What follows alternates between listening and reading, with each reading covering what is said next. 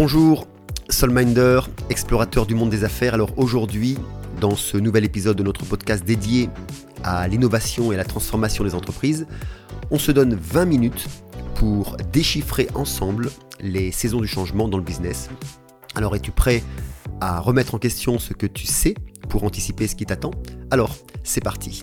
Mais comme d'habitude, si ce n'est pas déjà fait, pense à t'inscrire à notre newsletter pro du lundi matin, dans laquelle je te donne des pistes stratégiques pour rester hors concurrence, ainsi que le zapping de la semaine sur de nouvelles applications ou sur de nouvelles informations des réseaux. Pour ça, tu vas sur nlmika.com, nlmika.com, nl comme newsletter, où tu prends le lien dans la description, nlmika.com. Alors, le business aujourd'hui, c'est un peu comme un écosystème en pleine évolution. Et toi, dans tout ça, tu dois être le caméléon toujours prêt à changer de couleur en fonction de l'environnement. Alors pour bien comprendre cette euh, métaphore, prenons l'exemple de l'industrie musicale. Il fut un temps où la musique s'achetait principalement sur support physique comme les vinyles, les cassettes, puis les CD. Et les entreprises qui dominaient ce marché étaient les grandes maisons de disques, les distributeurs de CD et les magasins de musique. Mais l'écosystème a évolué avec l'arrivée d'Internet et aussi du téléchargement numérique, suivi maintenant par exemple par le streaming. Donc les entreprises qui étaient comme des caméléons dans cet écosystème, changeant, celles qui ont anticipé et changé de couleur, ont survécu et prospéré. À l'opposé, les entreprises qui n'ont pas su s'adapter, comme certaines chaînes de magasins, de CD par exemple, ont vu leur modèle d'affaires devenir obsolète et ont dû fermer leurs portes. En somme, dans l'écosystème en pleine évolution du business musical, être le caméléon signifiait passer des CD au téléchargement numérique, puis maintenant au streaming, en reconnaissant les signaux de l'environnement et en s'adaptant rapidement pour répondre aux nouveaux modes de consommation de la musique. Maintenant, prenons l'exemple du coaching et de la formation en ligne. Autrefois, ce domaine reposait fortement sur les rencontres en face à face, les séminaires physiques, les ateliers interactifs. On va dire ici que le caméléon dans cet écosystème, c'est le coach ou le formateur qui a compris que le vent tournait en faveur du numérique et a rapidement changé sa couleur, c'est-à-dire son approche. Avec l'arrivée du haut débit et des plateformes de vidéoconférence comme Zoom par exemple, ceux qui ont pris le virage du numérique ont réussi à toucher un public mondial. Ils ont transformé par exemple leur séminaire en webinaire, leur atelier en cours en ligne interactif et ont commencé à coacher via Skype ou via Zoom. Ils ont créé des programmes de formation en ligne accessibles à toute heure et partout dans le monde, capitalisant sur la commodité et l'accessibilité. A l'inverse, les coachs et formateurs qui n'ont pas adopté ces nouvelles technologies ont peut-être manqué des opportunités, se sont retrouvés limités à une clientèle locale ou à des événements moins fréquents.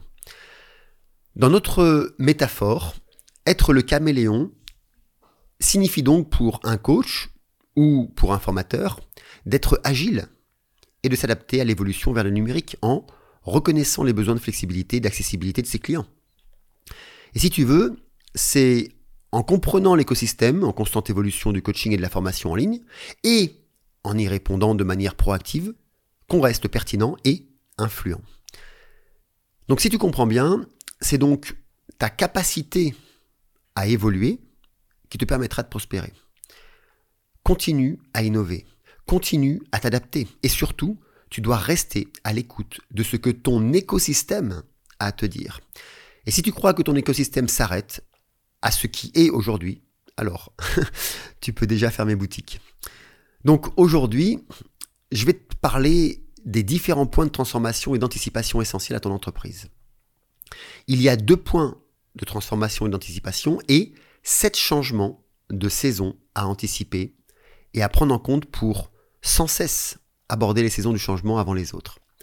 Ces deux points et ces sept changements, je ne les ai pas inventés, hein, ils proviennent de plus de 60 années d'expérimentation par les plus grandes sociétés, les entrepreneurs les plus connus de notre époque.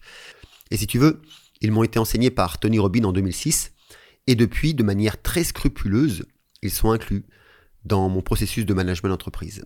Ils permettent à toutes mes entreprises de toujours prospérer et surtout de passer les saisons du changement sans effondrement, ce qui n'est pas le cas de la plupart des entrepreneurs.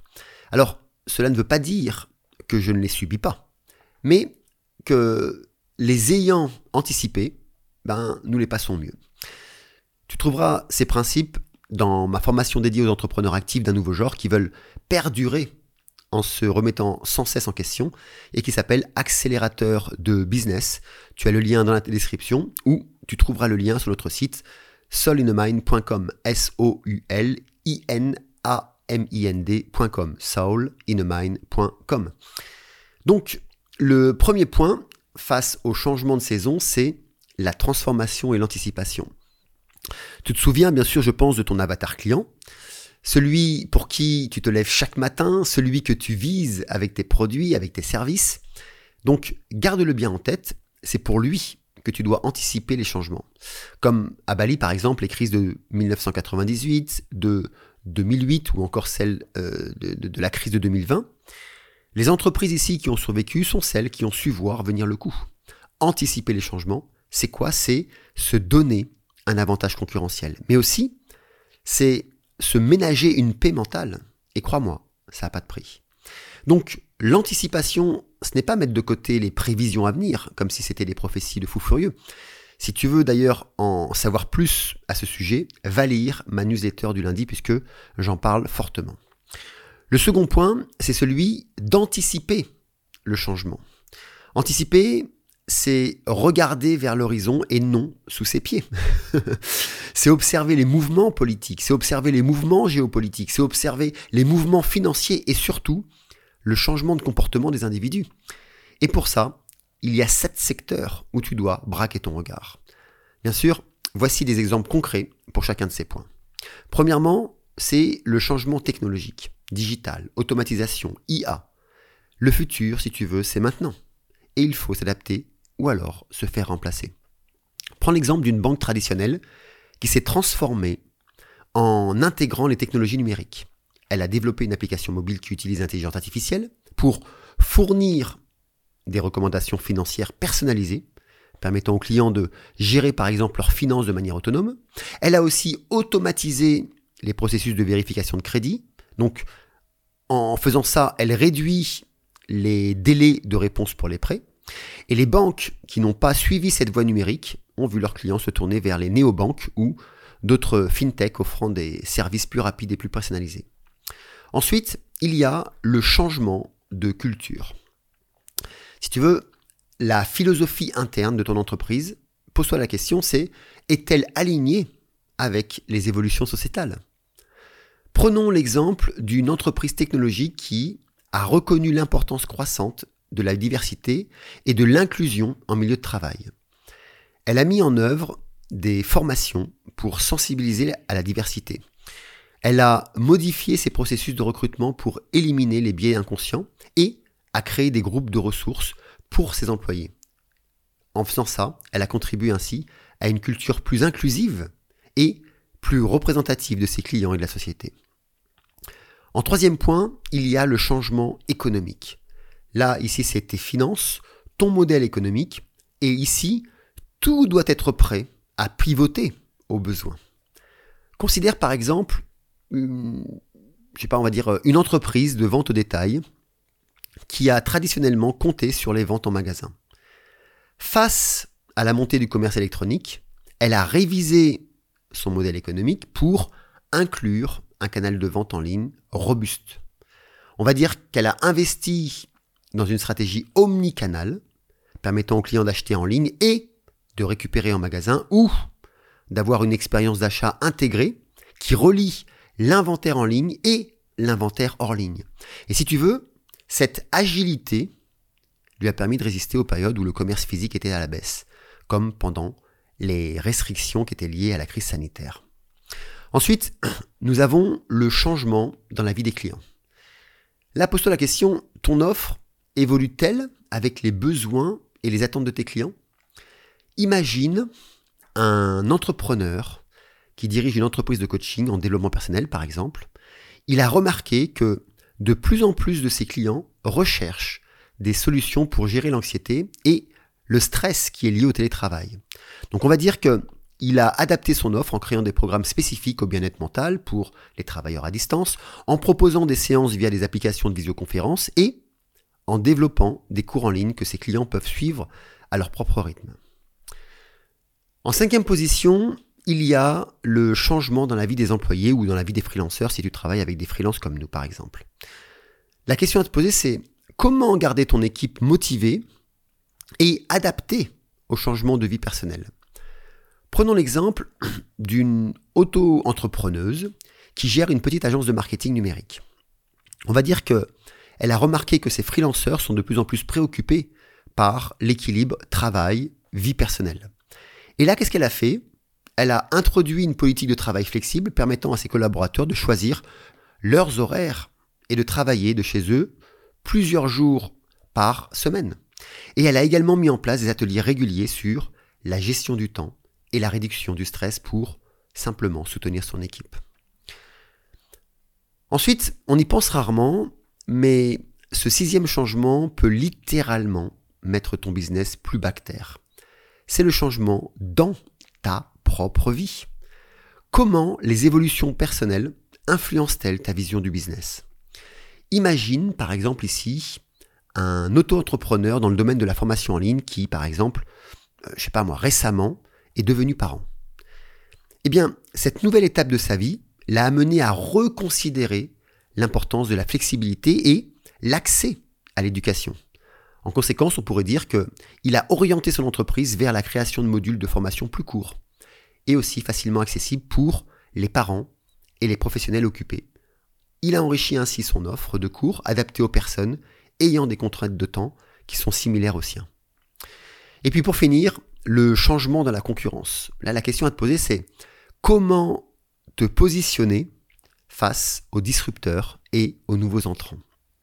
Prenons ici l'exemple d'un entrepreneur qui possède une boutique de produits artisanaux euh, locales et qui a constaté l'arrivée de grandes plateformes en ligne offrant des produits similaires à un plus large public.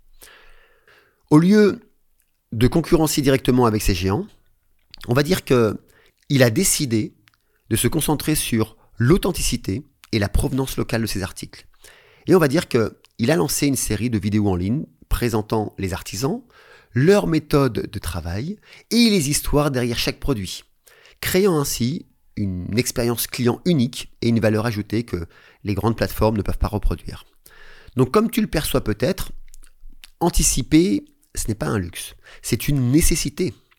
Et se préparer pour la prochaine saison, c'est exactement ce vers quoi je me concentre avec mes newsletters du lundi. Pour ça, tu vas sur nlmika.com, donc nl comme newsletter, nlmika.com, ou tu vas dans la description, nlmika.com.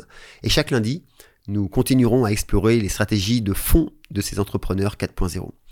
Donc je t'invite à prendre un moment après ce podcast pour réfléchir à ces aspects pour maximiser tes progrès, mais aussi pour peaufiner ton positionnement sur la carte du changement.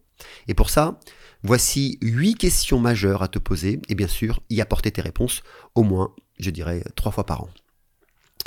Premièrement, quel changement majeur mon entreprise est-elle en train d'affronter ou doit-elle anticiper? Question numéro 2, quel problème pourrais-je rencontrer avec l'avènement des nouvelles technologies? 3. Comment la culture de mon entreprise peut-elle évoluer pour rester pertinente? 4. Quels défis économiques internes et externes dois-je surmonter? 5. Comment rester connecté aux besoins changeants de mes clients? 6. Comment gérer le bien-être et l'engagement de mes employés dans ce monde en mutation? 7. Comment ma vie personnelle affecte-t-elle mon entreprise et comment je gère ça? 8. Quelle est ma stratégie face à une concurrence de plus en plus innovante Donc voilà, c'était Mika depuis Bali. Donc on se retrouve dans un mois sur ce canal. Ou alors on se retrouve chaque lundi dans ma newsletter nlmika.com si tu veux la recevoir. Donc reste flexible, reste alerte et surtout reste en avant de la vague. A plus tard dans la vie.